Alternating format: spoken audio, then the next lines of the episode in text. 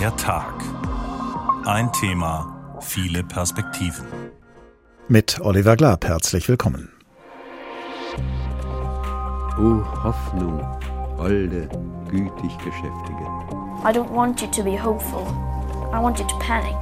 Hoffnung steht schon auch im Ruf zur Passivität zu verleiten. Man soll sich eben nicht zurücklehnen und hoffen, dass schon irgendwie alles gut wird, sondern man soll etwas tun. Ergo hat man eine Pflicht zu hoffen, weil nur mit dieser Hoffnung kann man handeln. Daraus können Menschen sehr viel Hoffnung schöpfen, weil sie sehen, okay, vielleicht kann ich ja auch etwas tun. Hoffnung und Angst gehen auch oft Hand in Hand. Ihre letzte Hoffnung war weggepustet worden. Die Lage ist ernst, aber nicht hoffnungslos. Schön wär's, wenn sich dieses Sprichwort bewahrheiten würde, gerade in diesem noch jungen neuen Jahr und gerade nach dem bedrückenden alten Jahr. Aber kann eine Lage überhaupt hoffnungslos sein? Wir selbst sind es doch, die hoffnungslos oder hoffnungsvoll mit einer ernsten Lage umgehen. Wovon hängt das jeweils ab? Was macht uns Hoffnung? Woher schöpfen wir sie? Wie weit trägt sie und was bringt sie uns wirklich angesichts einer ernsten Lage? Die Hoffnung stirbt zuletzt, heißt es ja immer. Ist sie also auch die beste Überlebensstrategie? Don't worry, be hopeful. Hoffnung als Lebensprinzip. Davon handelt diesmal der Tag. Hoffnung, das kommt von dem mittelniederdeutschen Wort hopen, gleich hüpfen. Wikipedia macht daraus vor Erwartung unruhig springen klingt eher nach Vorfreude als nach Hoffnung. Denn Hoffnung ist zwar laut Definition die positive Erwartung, dass etwas Wünschenswertes eintritt, aber Hoffnung ist definitiv etwas anderes als Gewissheit. Und der Hoffnung sitzt immer auch die Sorge im Nacken, dass das Erwünschte am Ende nicht eintritt. Beginnen wir diesen Tag an der Seite meines Kollegen Stefan Bücheler und mit der vergleichsweise bescheidenen Hoffnung, die er an so manchem Sonntagvormittag hegt. Wenn ich sonntags um Viertel vor elf noch zum Bäcker laufe, dann trägt mich die Hoffnung, dass es kurz vor Ladenschluss doch noch ein Croissant gibt für mich. Dass nicht schon alles weggekauft ist und nur noch ein paar letzte müde Brötchen da liegen. Okay, das ist nur noch ein Funken Hoffnung. Ich weiß ja, wie es um die Uhrzeit in dieser kleinen Filiale aussieht, aber ich will die Hoffnung ja nicht aufgeben. Hoffnung, auch so eine klitzekleine Brötchen-Hoffnung, trägt mich durch den Alltag, eigentlich durch mein Leben.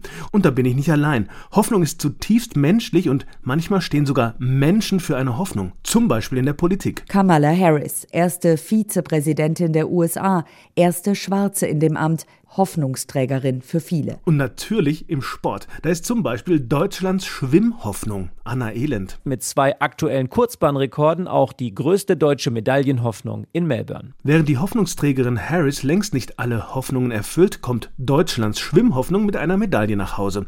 Hoffnung bewegt, treibt an, auch in der Wirtschaft. An der Börse zum Beispiel. Börsianer nehmen ja immer die Zukunft ins Visier. Es gibt viele Ideen, Pilotprojekte und große Hoffnungen. Kommentiert wird das auf dem Börsenparkett mit der Hoffnung auf eine anziehende Konjunktur. Und was wäre die Medizin ohne Hoffnung auf Heilung, ohne die Hoffnung auf den Impfstoff? Ohne die Gewissheit, gesund zu werden, können wir ja nur hoffen, dass es geschieht. Und vielleicht hilft uns ja genau das auch schon dabei, wirklich gesund zu werden, weil wir stärker sind, wenn wir an ein gutes Ende glauben. Und wir Menschen tun das ja auch, schon länger. Aus dem 15. Jahrhundert sind diese Zahlen hier überliefert. Ich lebe. Ich weiß nicht wie lang. Ich sterbe. Ich weiß nicht wann. Ich fahre. Ich weiß nicht wohin. Mich wundert, dass ich so fröhlich bin. Mir gefallen diese Zeilen, ganz im Gegensatz zu Martin Luther, der lehnte sie ab. Schließlich wisse ein guter Christ ja, wo er herkomme und wohin er geht. Von Gott und zu Gott. Tja, was wäre Religion ohne Hoffnung und ein Heilsversprechen? Vielleicht geht es ja auch nur darum, mit der eigenen Zerbrechlichkeit, mit Ungewissheit und Unsicherheit leben zu können, trotz allem zu planen und zu handeln. Das geht nur mit Hoffnung, sagt Susan Neimann, die Direktorin des Einstein Forums in Potsdam. Und sie argumentiert mit Immanuel Kant. Ich sehe Hoffnung im kantischen Sinn als eine Pflicht, eher als eine Haltung. Und seine Argumenten sind ganz simpel. Wenn wir aufhören zu hoffen, kommt nur Resignation und Zynismus. Und Resignation und Zynismus haben nie die Welt zum Besseren gebracht. Ergo hat man eine Pflicht zu hoffen, weil nur mit dieser Hoffnung kann man handeln. Hoffnung als Haltung oder Pflicht? Friedrich Schiller sieht den Menschen als ein hoffnungsvolles Geschöpf. In seinem Gedicht Hoffnung schreibt er in der ersten Strophe Es reden und träumen die Menschen viel von besseren künftigen Tagen. Nach einem glücklichen, goldenen Ziel sieht man sie rennen und jagen. Die Welt wird alt und wieder jung, doch der Mensch hofft immer Verbesserung. Zu was Besseren sind wir geboren, sagt der Dichter später. Auch das wieder ein schöner Gedanke, finde ich. Und ein guter Grund, die Hoffnung nie aufzugeben. Also renne ich auch am nächsten Sonntag wieder zum Bäcker, wahrscheinlich zu spät, aber sicher mit einem Funken Hoffnung. Soweit die Gedanken, die hoffnungsvollen Gedanken meines Kollegen Stefan Bücheler. Hoffnung heißt auch das Buch der Journalistin Nermin Ismail. Vor gut einem Jahr ist es erschienen und darin eingeflossen sind Gespräche der Autorin mit Menschen, denen die Hoffnung fast abhanden gekommen wäre. Guten Tag, Frau Ismail. Guten Tag. Der erste Satz Ihres Buches lautet, gäbe es die Hoffnung nicht, würden Sie dieses Buch jetzt nicht in Ihren Händen halten, denn ich hätte schon viel früher aufgegeben. An welchen Punkten Ihres Lebens hat Hoffnung für Sie eine besondere Rolle gespielt? Ich kann sagen, Hoffnung hat eigentlich immer eine besondere Rolle gespielt äh, in vielen Punkten meines Lebens. Und äh, ich denke, jeder, also nicht nur ich, hat äh, oder durchläuft Krisen in seinem Leben. Momente, wo man einfach das Gefühl hat, es wäre ja, es wäre ein guter Zeitpunkt aufzugeben, weil es keinen Ausweg gibt. Aber Hoffnung ist eben zu glauben, dass alles anders und zwar eben besser werden kann. Äh, ich bin in Wien geboren als Kind äh, ägyptischer Eltern und habe leider schon in sehr jungen Jahren viel Rassismus und Diskriminierung erlebt, vor allem auch in der Schulzeit, wo ich ähm, ja eine von sehr wenigen war, die äh, im Gymnasium oder es ins Gymnasium geschafft hat, aber leider von vielen Lehrern umgeben war, die davon überzeugt waren, dass ich da nicht hierhin gehöre und dass ich es auch nicht schaffen würde. Und äh, da hat auch schon die Hoffnung eine große Rolle gespielt, zu sagen, ich glaube aber daran äh, und ich tue auch etwas dafür. Und viele Jahre später, 2015, habe ich gesehen, wie sehr ich auch gebraucht werde als Übersetzerin an den Bahnhöfen Österreichs für Menschen, die neu angekommen waren, Geflüchtete, die eben auch die Hoffnung gebraucht haben. Und da war ich diejenige, die ihnen Hoffnung gegeben oder geben konnte und ihnen gezeigt hat, man muss sich nicht aufgeben, um eben auch dazu zu gehören. Und äh, Sie haben es ja auch schon gesagt, das Buch ist äh, ziemlich mitten in der Pandemie entstanden, wo viele Menschen gemerkt haben, äh, vieles liegt nicht in unserer Hand und manchmal bleibt uns einfach nur die Hoffnung äh, darauf, dass es bessere Zeiten gibt. Wir haben, Sie haben mit, wie gesagt, mit Menschen gesprochen, denen die Hoffnung fast abhanden gekommen ist. Sie haben versucht herauszufinden, was diesen Menschen Menschen die Hoffnung zurückgegeben hat. Welche der vielen Geschichten, die Sie dabei erfahren haben, hat Sie am meisten beeindruckt? Oh, das ist sehr schwer zu sagen. Ähm, ich würde eigentlich sagen, dass jede Geschichte, jedes der Individuen, mit denen ich gesprochen habe, mich, ähm, ja, mich sehr lange auch zum Nachdenken gebracht hat. Und ähm, äh, eine davon ist die Geschichte von einer Exil-Uigurin, äh, eine Hamburgerin, die äh, die Hoffnung auf Heimat zum Beispiel aufgeben musste weil sie eben Uigurin ist und ihre Eltern schon äh, fliehen mussten. Äh, sie sind eine muslimische Minderheit in China und unterdrückt, verfolgt. Und äh, man hat ja auch jetzt äh, in vielen Medienberichten gelesen, dass es äh, diese staatlichen Umerziehungslager gibt, wo sie vergewaltigt und gefoltert werden. Und diese Hoffnung eben auf äh, eine Heimat, wo man zurückkehren könnte, die, die hat sie nicht mehr. Aber aus dieser Sehnsucht heraus und aus dieser gestorbenen Hoffnung sozusagen entstand eine neue für sie. Ähm, sie hat Psychologie studiert, sie unterstützt geflüchtete Uiguren und versucht auch selbst ähm, dieser kulturellen Vernichtung äh, standzuhalten, indem sie ihre eigene Sprache und auch die eigene Kultur auslebt. In Ihrem Buch kommt auch der Gedanke vor, dass Hoffnung ein Privileg sein kann. Das heißt, Hoffnung ist nicht nur eine Sache der eigenen inneren Haltung, sondern viele Menschen haben tatsächlich auch keinen Anlass zur Hoffnung? Ja, also ich sage, Hoffnung ist ein Privileg, weil wir unterschiedlich hoffen im Sinne von nicht jeder, also wir hoffen zwar alle auf dasselbe, wir wollen ein sicheres Leben, wir wollen Frieden leben, wir wollen auch äh, geliebt und anerkannt werden, aber nicht äh, jeder von uns kann gleich hoffen oder auf dasselbe hoffen, weil Hoffnungen äh, politisch ungleich verteilt sind, äh, entlang der Achsen Nation, Rasse, Klasse, Geschlecht. Also da gibt es viele Gründe, warum nicht jeder dasselbe hoffen kann. Und insofern ist Hoffnung ein Privileg, weil ähm, vieles eben äh, von unseren Hoffnungen uns erst möglich ist, weil wir privilegiert sind, äh, wie zum Beispiel unser Geburtsort. Also es ist ein Privileg, dass wir äh, vielleicht in Deutschland oder in Österreich geboren sind und nicht äh, in der Ukraine oder in Syrien.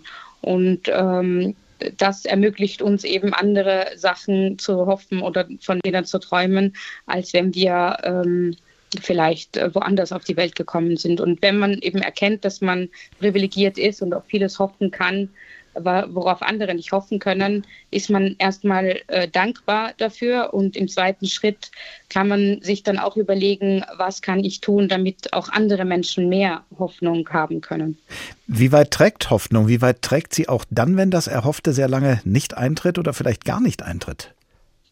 Ähm, also durch die gesamten Gespräche, die ich geführt habe für das Buch und die Recherche, habe ich einfach gesehen, dass es äh, immer anders zur Hoffnung gibt. Das heißt, äh, wenn wir Vertrauen haben in uns selbst, in andere, in Institutionen, wenn wir Solidarität erleben und Mitmenschen haben, kann man eben äh, immer hoffen. Die Frage ist halt nur, ähm, ja, ob man es auch schafft, äh, vielleicht von einer Hoffnung wegzukommen, wenn man erkennt, dass die nicht zu erreichen ist. Also wenn dass man sozusagen seinen Blick woanders äh, hinrichtet und eine neue Hoffnung schöpft oder schafft.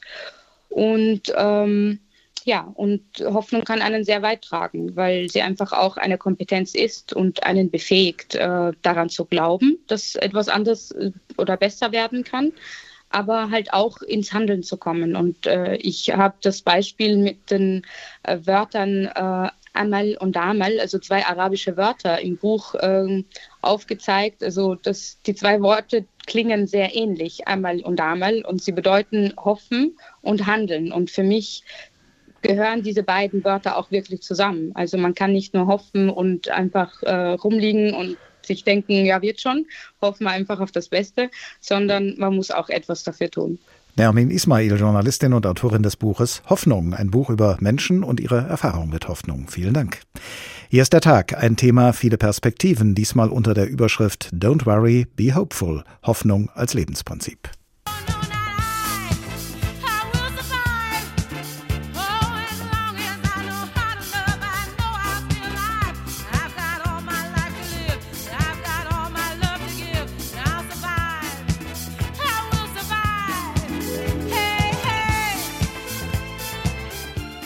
I will survive, ich werde überleben, so klingt Hoffnung gesungen von Gloria Gaynor. Wer auf der Flucht ist, kann oft tatsächlich nur hoffen, den nächsten Tag zu überleben. Und doch ist die Hoffnung, auf der Flucht zu überleben, oft größer als die Hoffnung, in der Heimat zu überleben. Viele Flüchtlinge aus afrikanischen Ländern sind auf ihrem Weg nach Europa allerdings in Libyen gelandet, in Gefangenenlagern, in denen sie dann Traumatisches erlebt haben. Umso mehr Hoffnung schöpfen jetzt viele von ihnen, die von Libyen ins ostafrikanische Ruanda umgesiedelt worden sind. Etwa 600 von ihnen leben zurzeit im Flüchtlingszentrum Gashora in Ruanda und die meisten von ihnen, so berichtet unsere Korrespondentin Antje Dikans, hoffen nun zum ersten Mal nach langer Zeit, dass es für sie irgendwo doch noch eine lebenswerte Zukunft gibt. Das Flüchtlingszentrum Gashora wirkt auf den ersten Blick fast wie ein normales Dorf. Kleine Häuser, die meisten aus roten Steinen gemauert. Kinder rennen auf dem Sportplatz einem Ball hinterher. Es ist eine künstliche Welt, die hier in Ruanda angelegt wurde, um Flüchtlingen ein Zuhause auf Zeit zu bieten. Etwa 600 Menschen leben momentan in Gashora. Viele von ihnen sind aus Eritrea geflohen, sowie eine Frau, die hier Abriet heißen soll. Sie kam vor einigen Wochen mit ihren drei Kindern in dem Zentrum an. Wir haben hier genug zu essen. Auch sonst werden wir mit allem Nötigen versorgt. Nur die Unterkunft ist sehr klein. Ein Zimmer mit zwei Etagenbetten an einer Wand. Davor bleibt wenig Platz. Doch es ist der erste Ort seit langem, an dem sich Abriet sicher fühlt. Eritrea hatte sie verlassen, nachdem ihr Mann verhaftet worden war. Er wollte den Militärdienst quittieren und galt darum als Verräter. Sie hat seit Monaten nichts mehr von ihm gehört. Abriet hatte Angst, dass auch ihr und den Kindern etwas passieren könnte. Sie heuerte einen Schlepper an, um in den Sudan zu kommen. Wir dachten, dass sie uns in ein Flüchtlingslager bringen. Stattdessen haben sie uns an einen anderen Ort über einen Monat festgehalten. Sie wollten mehr Geld als vereinbart. Dann kamen plötzlich Autos, auf deren Ladefläche sie uns geschmissen haben. Wir wurden nach Libyen gefahren. Dort machte Abriet eine Tortur durch. In einem Gefangenenlager wurde sie gequält und vergewaltigt, so wie es viele Flüchtlinge in Libyen erleben. Berichte über die grausamen Bedingungen haben auch die Europäische Union aufgeschreckt, die seit langem die Küstenwache des nordafrikanischen Landes unterstützt. Sie suchte nach einer Lösung, um die Menschen aus Libyen rauszuholen ohne sie nach Europa reinzubringen. Da bot sich Ruanda an, sagt Lili Carlyle vom Flüchtlingshilfswerk der Vereinten Nationen. E das Zentrum wurde im September 2019 eröffnet einige Zeit nachdem schon eine ähnliche Einrichtung im Niger in Betrieb genommen worden war. Hier sollen Asylsuchende unterkommen, die aus Libyen in Sicherheit gebracht wurden. Es ist eine Übergangslösung. Die Menschen werden nur hierher gebracht, wenn sie das wollen. Eine Win-Win-Situation für die EU und für Ruanda. Dessen Präsident Paul Kagame konnte sich als verlässlicher Partner des Westens darstellen und darauf hoffen, dass Kritik an seinem autoritären Führungsstil sich so in Grenzen halten würde. Den Menschen in Gashora werden mehrere Auswahlmöglichkeiten gegeben, wo sie künftig leben wollen, erklärt Lili Carlyle. Als UNHCR bieten wir unseren Flüchtlingen drei Wege an. Asyl in einem anderen Land, die Rückkehr in die Heimat oder Integration hier in Ruanda. Wir fragen sie, was ihnen am liebsten wäre. Wir wollen ihnen Hoffnung geben, dass sie sich anderswo ein neues Leben aufbauen können.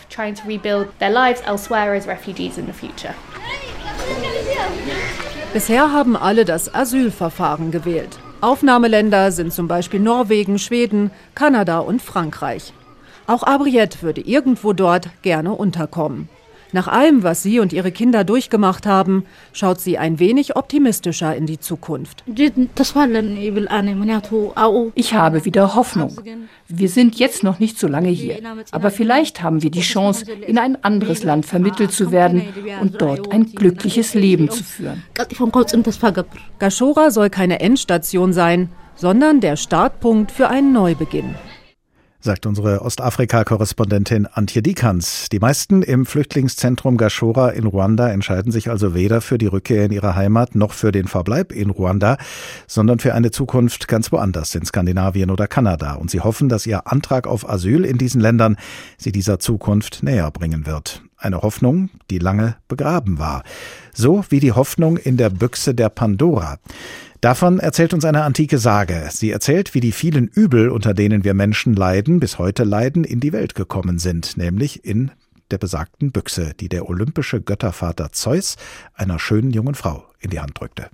Er nannte sie Pandora, die Allbeschenkte, weil jeder der himmlischen Götter ihr eine unheilvolle Gabe mit auf den Weg gegeben hatte. Diese Gaben trug sie in einer Büchse bei sich, die mit einem Deckel verschlossen war.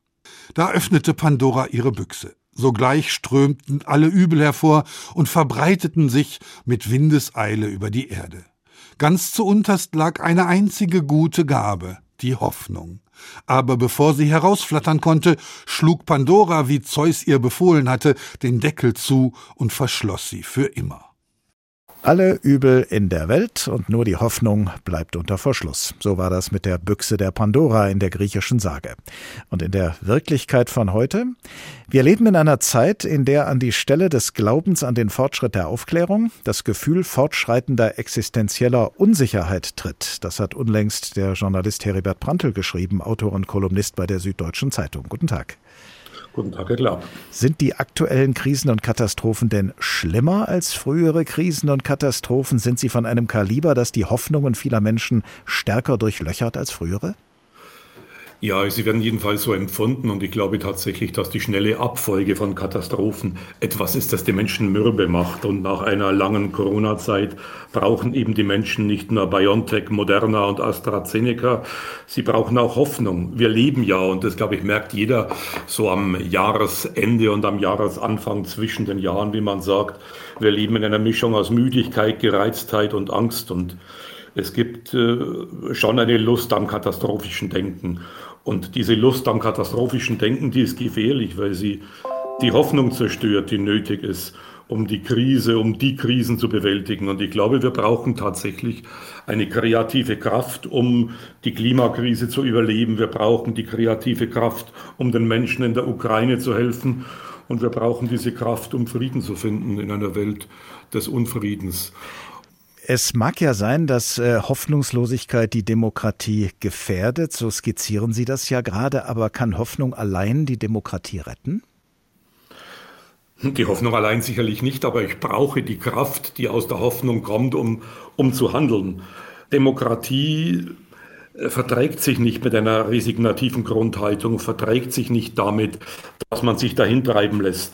Demokratie ist, versuchen wir sie mal im äh, Umfeld der Hoffnung zu definieren. Demokratie ist der Wille, Zukunft gemeinsam zu gestalten.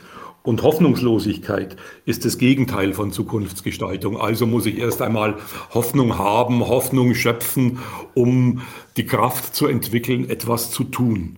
Und äh, die Hoffnung ist die Basis für jegliches Tun. Andererseits könnte man sagen, wer hofft und per Definition ja gar nicht weiß, ob sich die Hoffnung erfüllen wird, denn sonst wäre es ja eine Gewissheit, macht sich etwas vor. Und wer als politisch Verantwortlicher Hoffnungen weckt in der Bevölkerung oder dazu appelliert, hoffnungsvoll zu sein, der macht anderen etwas vor. Hm, ich glaube, ich würde es anders beschreiben. Was Sie beschreiben, äh, glauben, dass es schon irgendwie gut wird, das ist der Optimismus. Der Optimismus, der sagt, naja, es wird schon irgendwie gut gehen. Die Hoffnung, so wie ich sie beschreibe, wie ich sie definiere, ist nicht die Überzeugung, dass etwas gut ausgeht, sondern Hoffnung ist die Gewissheit, dass etwas Sinn hat, dass etwas Sinn hat ohne Rücksicht darauf, wie es ausgeht. Und das ist deswegen, weil es Sinn hat, deswegen versuche ich es zu betreiben.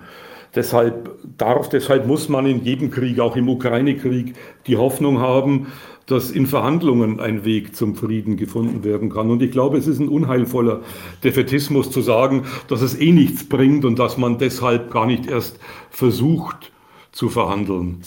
Nehmen wir mal als anderes Beispiel die andere Katastrophe und Krise, die uns belastet, den Klimawandel. Ich möchte an dieser Stelle mal die schwedische Klimaschutzaktivistin Greta Thunberg zu Wort kommen lassen.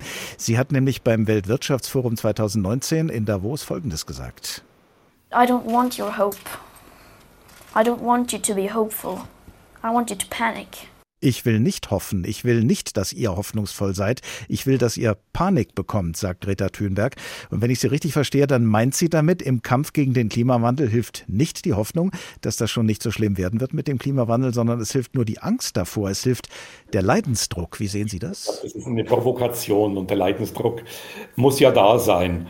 Und ich will ja gar nicht sagen, dass es schon irgendwie werden wird, sondern aus der Hoffnung, dass ich noch eine Chance habe, etwas gegen den Klimawandel zu tun und es äh, sozusagen das Klima noch zu gestalten, das Thema zu beeinflussen. Das will ja, wenn ich die Greta Thunberg richtig verstehe, sie auch. Sie sagt, ich brauche die Maßnahmen, wir müssen die 1,5 Grad Grenze einhalten und alles dafür tun.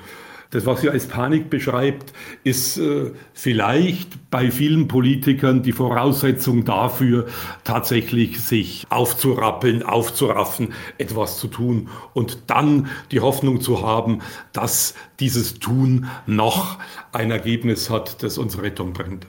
Hoffnung ist aber in Ihrer Definition dann nicht nur eine innere Haltung, sondern das ist dann schon etwas mehr. Das verbindet sich mit, mit Glauben an eine Sache, mit Brennen dafür? Ja, mit äh, Glauben daran, dass das, was ich mache, richtig und gut ist. Unabhängig davon, ob ich dann wirklich es noch schaffe zu tun. Ich äh, verweise da immer ganz gern auf den Nelson Mandela. Schauen Sie, der Nelson Mandela saß wirklich jahrelang, jahrzehntelang in Haft mm, und den hielt die Hoffnung auf ein anderes Südafrika aufrecht, obwohl wenig dafür gesprochen hat in all den Jahren, die er im Gefängnis saß und in denen er alt und älter wurde. Der Nelson Mandela hat recht behalten mit seiner Hoffnung auf ein anderes Südafrika, auf ein Afrika ohne Apartheid. Und was wäre denn, wenn er nicht recht behalten hätte? Ja, genau. Wenn, dann, dann wäre, wäre er dann zu Schanden geworden an seiner Hoffnung. Und ich glaube, nein. Diese Hoffnung und sein Impetus, sein Kampf war richtig. Er war von Erfolg gekrönt. Aber es hätte auch sein können, dass er nicht von Erfolg gekrönt worden wäre und auch dann wäre es richtig gewesen. In dem Fall war die Hoffnung richtig, war der Kampf richtig. Er hätte sich nicht schämen müssen, wenn sich am Schluss herausgestellt hätte, dass es jedenfalls zu seinen Lebzeiten Illusion war. Und ein anderes Beispiel, die Semia Schimschek, die Tochter des Blumenhändlers, den die rechtsextreme NSU-Terrorbande erschossen hat. Die sagte mal in einem Interview, sie habe sich all die Jahre gewünscht, einfach den Tätern gegenüber sitzen und in die Augen blicken zu können. Und das schien eine verrückte Hoffnung zu sein. Aber die Hoffnung war nicht verrückt, die hat der Frau geholfen, nicht verrückt zu werden.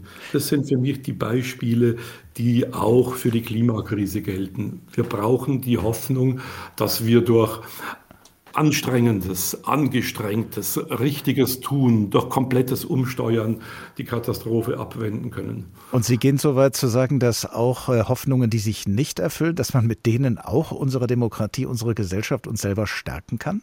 Ja, ich glaube, man muss es, wenn man etwas als richtig erkannt hat, muss man es tun.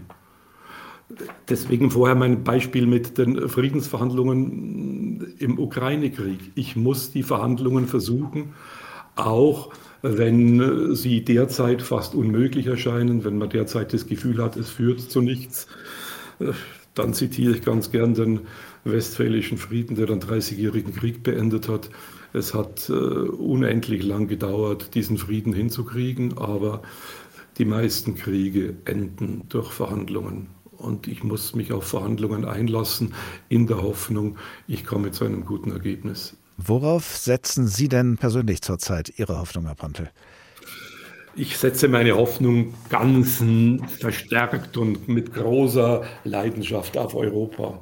Ich glaube, Europa hat durch Putin einen neuen Schub erfahren. Die Europäer besinnen sich auf den alten Traum eines vereinten Europa und äh, spüren, dass sie eine Gegenkraft nur dann entwickeln können, wenn sie einig sind. Ich hoffe wirklich darauf, dass äh, dieses Europa, das welthistorische Verdienst von Europa, der Europäischen Union ist es, dass man die alten Feinde versöhnt hat. Früher Frankreich, Deutschland. Und jetzt muss man die Feinde von heute entfeinden.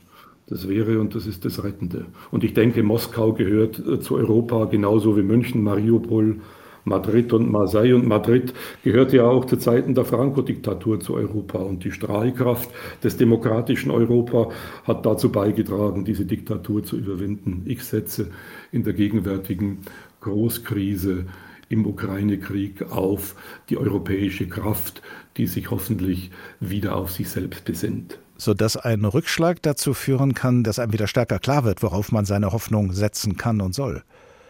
Ich denke ja, mir macht Hoffnung, dass man einen Moment in diesem äh, Verbrechen, diesem putinschen Angriffskrieg besonnen hat darauf, dass man nicht einfach äh, die Hände in den Schoß legen kann, dass Kraft und äh, ja letztendlich auch Frieden in Verhandlungen nur aus einer europäischen Einigkeit erwachsen kann sagt der Journalist Heribert Pontel, Autor und Kolumnist bei der Süddeutschen Zeitung. Ganz herzlichen Dank.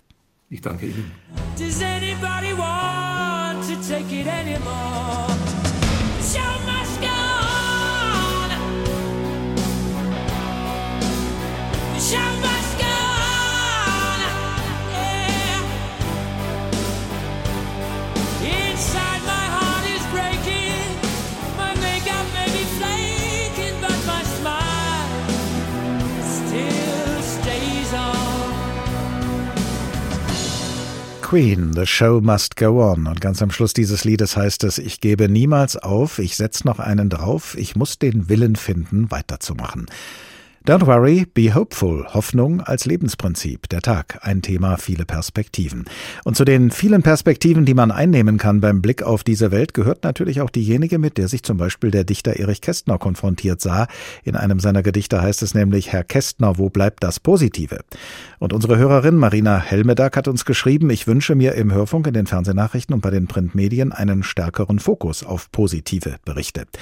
Quasi als Reaktion darauf berichtet nun Mia von Hirsch aus unserer Politikredaktion von konstruktivem Journalismus und davon, was das bedeutet für diejenigen, die sich von Berufswegen mit Nachrichten beschäftigen, die in diesem Sinne also Nachrichten machen. Schon wieder was zur Klimakrise und dem Ukraine-Krieg. Puh, ganz schön negativ. Wenn man so die Nachrichten schaut oder auch selbst Nachrichten macht, dann könnte man manchmal glatt denken, Hurra,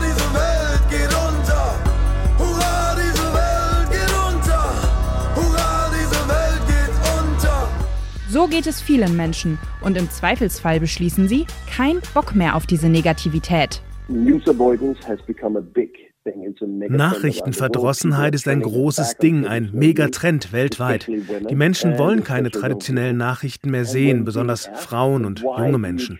Wenn du sie fragst, warum vermeidest du die Nachrichten, dann sagen sie, sie deprimieren mich, ich vertraue ihnen nicht und ich werde apathisch, weil ich sowieso nichts tun kann. Sagt Ulrich Hagerup. Er war jahrelang als Journalist und Chefredakteur beim dänischen öffentlich-rechtlichen Rundfunk bis er eines Tages beschloss, zu gehen. Das habe ich gemacht, weil ich gemerkt habe, dass diese Kultur im Journalismus, von der ich ja ein Teil war, problematisch war. Nicht nur für Dänemark, das ist ein globales Phänomen. Es hat einen großen Einfluss auf Demokratie, Polarisierung und Populismus weltweit. Diese Kultur, die er meint, oft zeigen die Nachrichten Konflikt, Drama und Verbrechen. Sein Ansatz, Nachrichten zu machen, die konstruktiv sind, öffentliche Debatten anregen, über eine bessere Zukunft und dafür werben. Konstruktiver Journalismus versucht Geschichten zu zeigen, die inspirieren, Nuancen haben und eine öffentliche Debatte anstoßen, die die Gesellschaft zusammenbringt, anstatt sie zu spalten.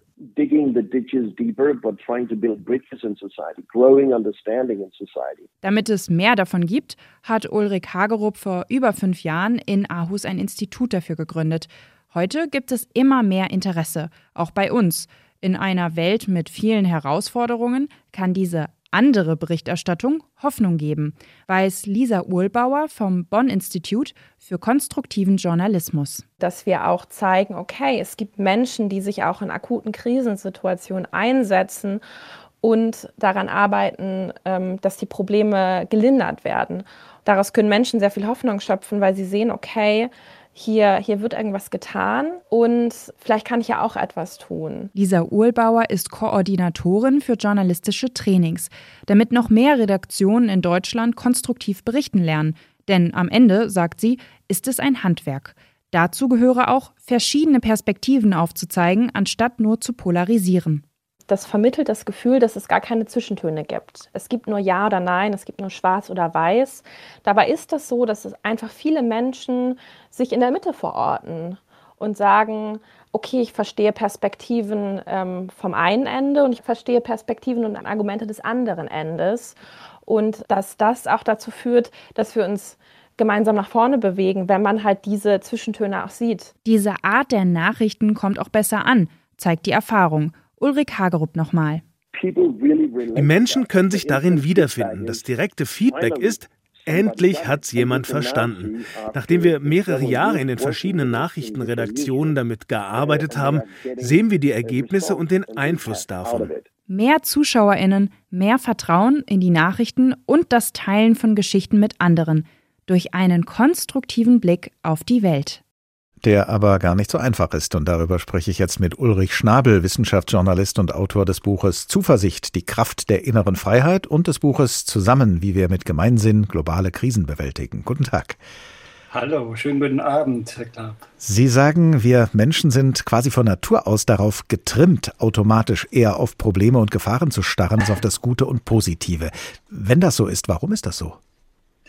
Ja, weil unser Gehirn einfach stärker auf Negatives anspringt. Stellen Sie sich vor, Sie bereiten äh, eine Feier vor mit Freunden, alle sind guter Stimmung und plötzlich ruft jemand, da kommt ein Säbelzahntiger oder also so in der Steinzeit, ja. Sie lassen sofort alles stehen und liegen, weil die Bedrohung könnte tödlich sein. Wenn Sie was Positives verpassen, also wenn Sie eine Feier verpassen, selbst wenn Sie Ihre große Liebe verpassen, das ist zwar wahnsinnig ärgerlich, aber es ist nicht tödlich. Ja? Wenn Sie die Bedrohung verpassen, dann geht es tödlich aus. Und deshalb ist unser Gehirn so gebaut, dass es auf Negatives sofort anspringt. Also deswegen gibt es ja auch diesen schönen Journalistenspruch, Bad News is Good News, weil schlechte Nachrichten verkaufen sich einfach besser. Oder Sie, ja. ein, vielleicht ein Beispiel, ja. wenn irgendwo ein Seilbahnunglück ist, ja, Riesenschlagzeile. Ähm, würden Sie eine Zeitung kaufen mit der Schlagzeile 1000 Seilbahnen laufen funktionsbestens und bringen ihre, äh, ihre Besucher heil auf den Gipfel? Das ist keine Schlagzeile.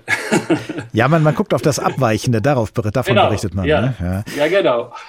Es ist allerdings immer noch die Frage, inwieweit äh, entspricht das Gefühl, das man hat, äh, der tatsächlichen Lage. In Ihrem Buch mit dem Titel Zuversicht äh, haben Sie 2018, da ist das erschienen, die Frage gestellt, wieso herrscht eine so ängstliche, bedrückte, beinahe panische Stimmung in der Bevölkerung, obwohl es uns so gut geht.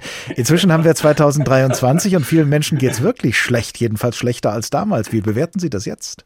Ja, das ist interessant, weil damals schon die Umfragen zeigten, dass viele Menschen eher ängstlich in die Zukunft blickten, obwohl wir diese Krisen, die wir jetzt wirklich erleben mit Corona und Ukraine-Krieg, die gab es ja noch gar nicht. Also wir hatten so diesen aktuellen Anlass, hatten wir gar nicht und trotzdem gab es ein, ähm, so ein ängstliches Grundgefühl. Also das zeigt, dass dieses Grundgefühl gar nicht so sehr von den aktuellen Ereignissen unbedingt abhängt, sondern ich glaube, da kommt ähm, eine grundsätzliche Angst vor Verlust zum Ausdruck. Es geht uns eigentlich sehr gut, muss man sagen, in Deutschland. Ja, wir haben hohen Wohlstand, aber wir spüren, ähm, da verschiebt sich weltweit etwas und wir haben so den Eindruck, es könnte in Zukunft eher wir könnten eher verlieren, es könnte eher bergab gehen, Klimawandel, geopolitische Veränderungen, das spielt da alles rein. Also wir spüren, es geht nicht mehr nach oben, sondern es bleibt entweder auf einem hohen Niveau oder es geht vielleicht sogar runter. Und diese Erwartung, die ähm, trübt natürlich so das Zukunftsbild und sorgt eher für so eine ängstliche Stimmung. Dagegen könnte man nun die, die Hoffnung setzen als Gefühl. Allerdings haben wir ja vorhin an den Mythos von der Büchse der Pandora erinnert, einer Büchse mit den vielen Übeln. Ganz zu unters lag ja. die Hoffnung. Und da, das sollten wir uns vielleicht mal kurz anhören, sagt nun der Philosoph Friedrich Nietzsche, dass auch die Hoffnung ein Übel sei. Hören wir mal. Zeus wollte nämlich, dass der Mensch auch noch so sehr durch die anderen Übel gequält doch das Leben nicht wegwerfe, sondern fortfahre, sich immer von neuem quälen zu lassen. Dazu gibt er dem Menschen die Hoffnung. Sie ist in Wahrheit das übelste der Übel, weil sie die Qual der Menschen verlängert. Und dieser philosophische Gedanke findet sich sogar in dem Edgar Wallace-Film Der grüne Bogenschütze. Da hat der Bösewicht, gespielt von Gerd Fröber, eine Frau in ein Kellerverlies gesperrt und quält sie eines Abends mit der Andeutung, dass ihre totgeglaubten Kinder doch noch am Leben sein könnten. Hören wir uns auch diesen Ausschnitt mal an. Guten Abend, Ellen. Du schläfst nicht. Es ist nach Mitternacht. Was willst du? Nachsehen, ob du noch da bist. Schmuckstücke wie du kommen leicht abhanden. Da oben schnüffelt jemand herum. So. Unter anderem interessiert man sich für die Bilder von deinem Sohn und von deiner Tochter. Was für ein Unsinn. Die sind ja beide tot. Warum erzählst du mir das überhaupt? Wenn es jetzt wirklich mitten in der Nacht ist, wie du behauptest. Das hebt die Lebensgeister ein bisschen, habe ich gedacht. Gibt dir wieder ein bisschen Hoffnung. Du meinst, es wird mir zu leicht, zu einfach, wenn ich mich abgefunden habe. Wenn ich keine Hoffnung mehr habe, hier irgendwann einmal herauszukommen. Was? Wer nicht hofft, der leidet nicht mehr. Ich habe wirklich keine Hoffnung mehr. Und auf dein Geschwätz gebe ich nichts. Herr Schnabel, wer nicht hofft, leidet nicht mehr, sagt der Filmbösewicht und der Philosoph Nietzsche sagt mit etwas anderen Worten dasselbe. Kann Hoffnung ja. auch eine Qual sein? Da haben Sie natürlich tolle Beispiele rausgesucht. Nietzsche und Edgar Wallace. Also es gibt ähm, tatsächlich, kann es so ein ähm, Leidensaspekt in der Hoffnung geben, in, in der passiven Hoffnung auf unrealistische Dinge, die dann nicht eintreten. Ja.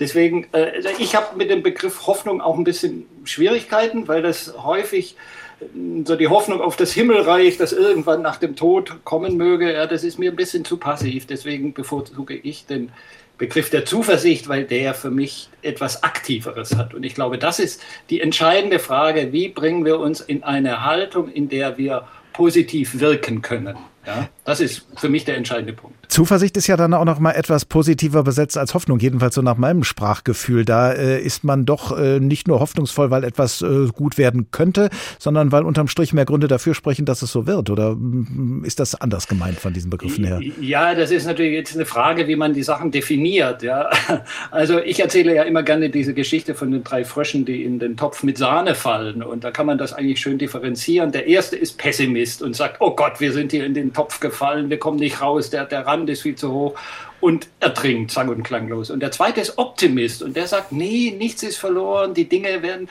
keine, wir müssen nur hoffen und warten und beten und irgendjemand wird uns schon rausholen. Und er hofft und wartet und betet und nichts passiert und er trinkt genauso. Und der dritte ist der zuversichtliche Sinn, also in dem Sinne, wie ich das verstehe. Und der sagt, oh, hier ist eine schwierige Lage, ich komme nicht raus, aber ich kann eine Sache tun, ich kann strampeln. Und dann strampelt er mit seinen kleinen Beinchen so lange, bis die Sahne zu Butter wird. Und dann kann er also auf dieser harten Butter raushüpfen. Und das zeigt für mich zweierlei. Das zeigt erstens, ähm, diese Art der Zuversicht, die wir brauchen, die ist sehr realistisch. Also die macht sich keine Illusionen über den Ernst der Lage. Aber die sieht auch den Spielraum, den wir noch haben. Ja, er kann eine Sache tun und das tut er. Und das ist wichtig, diesen Spielraum nicht aus den Augen zu verlieren. Und wie man diesen Spielraum dann äh, tatsächlich in der Wirklichkeit und nicht allein in diesem Bild, was Sie gerade so schön gezeichnet haben, nutzt, darüber reden wir gleich noch weiter. Zum Ausgleich für diesen äh, düsteren Versuch, den wir vorhin angestellt haben, die Hoffnung als geistiges Folterinstrument einzusetzen, schauen wir jetzt erstmal mit Monty Python ganz hoffnungsvoll auf die helle Seite des Lebens. If life seems jolly rotten, there's something you've forgotten, and that's to laugh and smile and dance and sing. When you're feeling in the dumps, don't be silly chumps. Just purse your lips and whistle, that's the thing. Hey, always look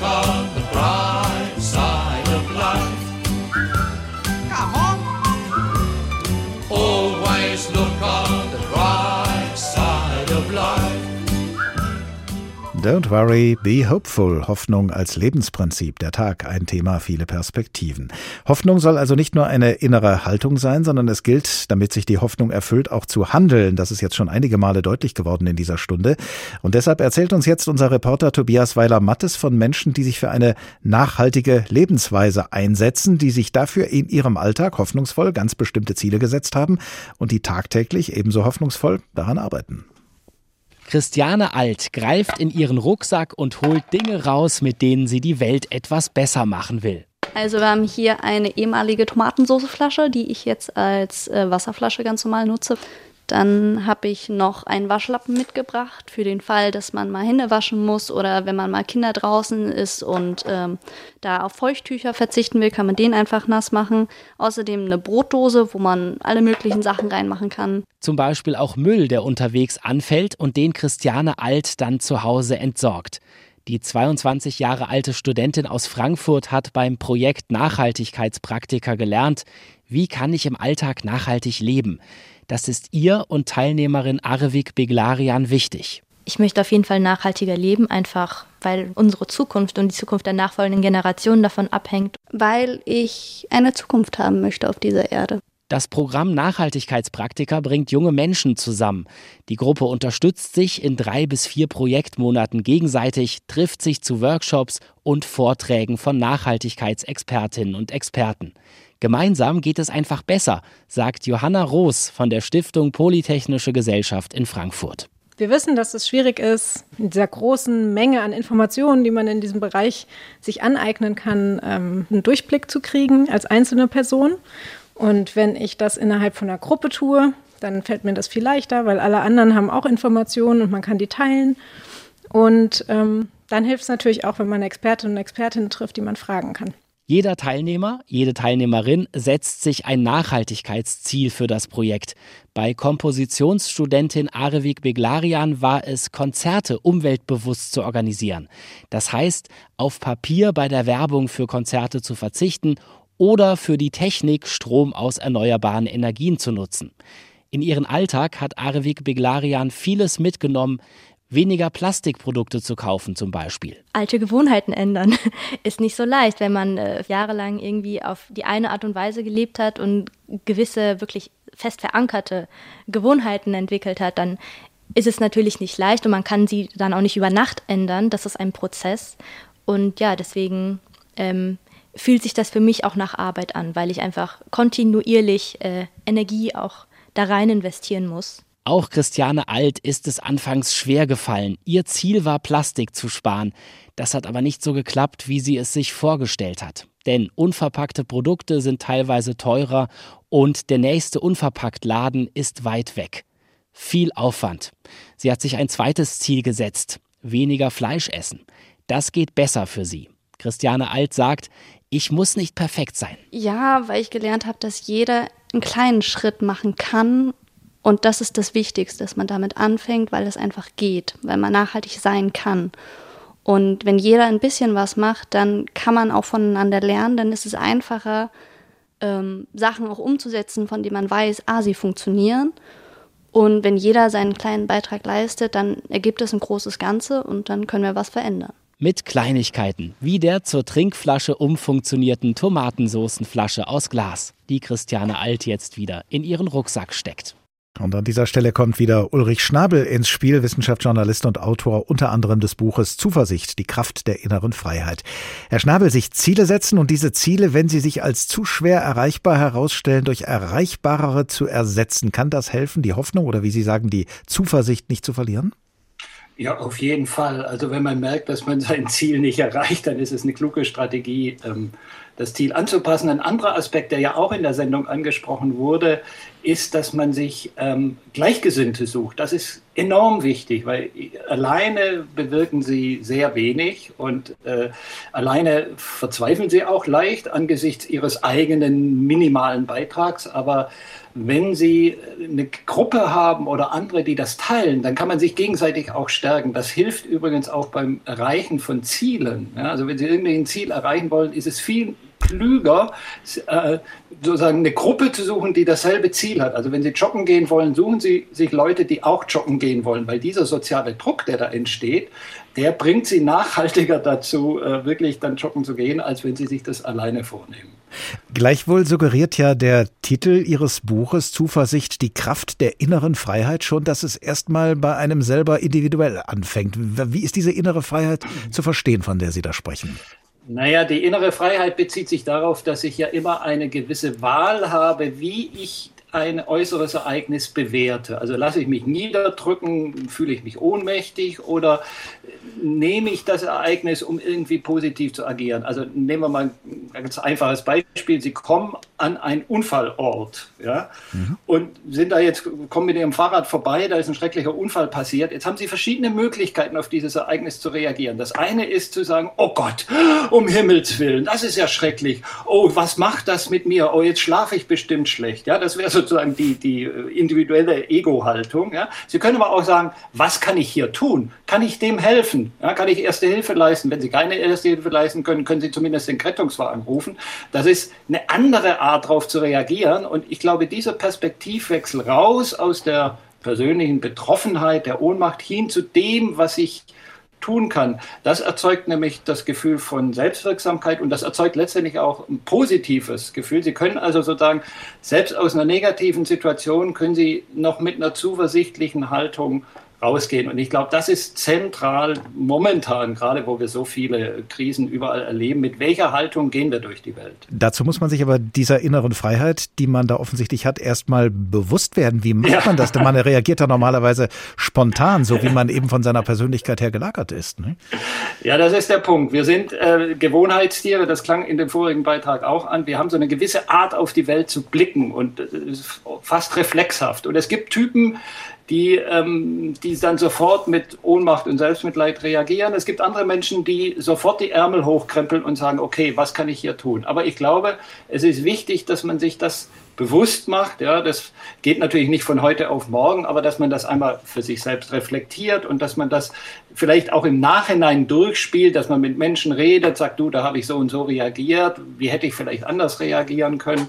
Also klar, das ist, ähm, das funktioniert nicht auf Knopfdruck, aber das heißt nicht, dass es nicht funktionieren kann, wenn man sich bemüht oder sich damit beschäftigt. Gibt es denn bestimmte Prioritäten, die man in seiner Lebensweise, in seinem Umfeld setzen könnte und sollte und die einem dann ja eher dabei helfen, äh, auf eine zuversichtliche und zupackende Art und Weise dann ins Leben zu gehen?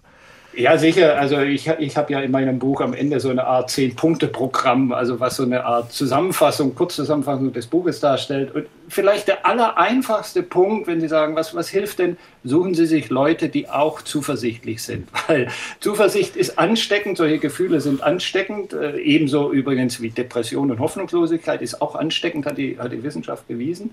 Und wenn Sie mit Leuten zusammen sind, die so einen positiven, zuversichtlichen Blick auf die Welt haben, das wird Sie automatisch auch prägen. Ja, das ist eine, eine Sache, die Sie machen können. Da könnte ich mir äh, allerdings vorstellen, dass man da im Moment äh, ein bisschen länger suchen muss, bis man äh, viele muss man, ja. muss man vielleicht ein bisschen länger suchen.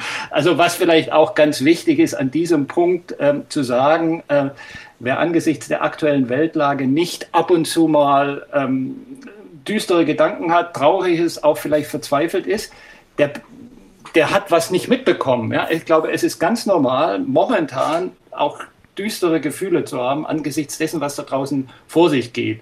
Ja, also äh, Zuversicht heißt für mich nicht ständig mit breitem Lächeln durch die Gegend zu gehen und sagen, alles super, ja, sondern auch wirklich sich berühren zu lassen von dem, was da geschieht. Aber dann geht es eben darum, äh, berührt es mich so sehr, dass ich mich ohnmächtig fühle und nur noch irgendwie äh, frustriert und verzweifelt auf dem Sofa sitze? Oder kann ich aus dieser Berührtheit, kann ich die auch in eine ähm, Handlung übersetzen? Kann ich daraus Kraft schöpfen? Und ich glaube, das geht oft am besten, wenn sie sich mit anderen zusammentun. Oft hilft es ja auch, mit anderen darüber zu reden und sich auszutauschen. Und dann sagt er, ja, ich finde es auch wahnsinnig schwierig, aber was können wir denn vielleicht tun? Wo können wir in unserem Umfeld aktiv werden? Und dann können sie versuchen, die Sache zu drehen. Ist nicht leicht, ja. Also ja, ja und wenn man, man, wenn man dazu sagen. Ja, wenn, wenn man tatsächlich dann hauptsächlich Leute trifft, die eigentlich genau andersherum drauf sind, äh, gibt es da ja. Methoden, die ja, die dann auch vielleicht zu mehr Zuversicht äh, anzuregen? Ja, also man kann sich ja auch virtuelle Gleichgesinnte suchen. Also Leute, ähm, die sozusagen in Büchern oder in Filmen, ja, also äh, vor äh, Herbert Prantl hat Nelson Mandela erwähnt. Lesen Sie mal dessen Memoiren, ja, dann das ist so ein virtueller Zuversichtsgleichgesinnter, ja, oder deshalb ich erzähle in meinem Buch ja auch ganz viele persönliche Geschichten von Menschen, die schwierige Situationen durchlebt haben, weil wenn man das liest, das berührt einen auch, ja. Also manchmal hilft sozusagen die, die Flucht in die Historie oder in, in Biografien oder Bücher. Und das kann tatsächlich Mut machen, wenn man solche Geschichten von solchen Leuten liest. Ulrich Schnabel. Die das vorlegen. Ja. ja. Vielen Dank, vorlegen. Ulrich Schnabel, Wissenschaftsjournalist und Autor des Buches Zuversicht, die Kraft der inneren Freiheit und des Buches Zusammen, wie wir mit Gemeinsinn globale Krisen bewältigen. Don't worry, be hopeful. Hoffnung als Lebensprinzip. Das war der Tag, der erste in diesem neuen Jahr. Jedenfalls äh, der erste Tag, ein Thema, viele Perspektiven. Und für den Start in dieses Jahr taugt vielleicht das Motto Hoffnung, fertig, los. Wir können es ja mal probieren. Der Tag als Podcast ist zu finden in der ARD Audiothek und zwar in der Rubrik Politik und Hintergrund. Wenn Sie wissen wollen, womit wir uns als nächstes beschäftigen, abonnieren Sie unseren Newsletter über hr2.de oder hrinforadio.de und auf diesen Newsletter hin können Sie uns auch gerne Ihre Anregungen und Anmerkungen zukommen lassen. Ich heiße Oliver Glab und ich wünsche Ihnen eine gute Zeit. Bis zum nächsten Tag.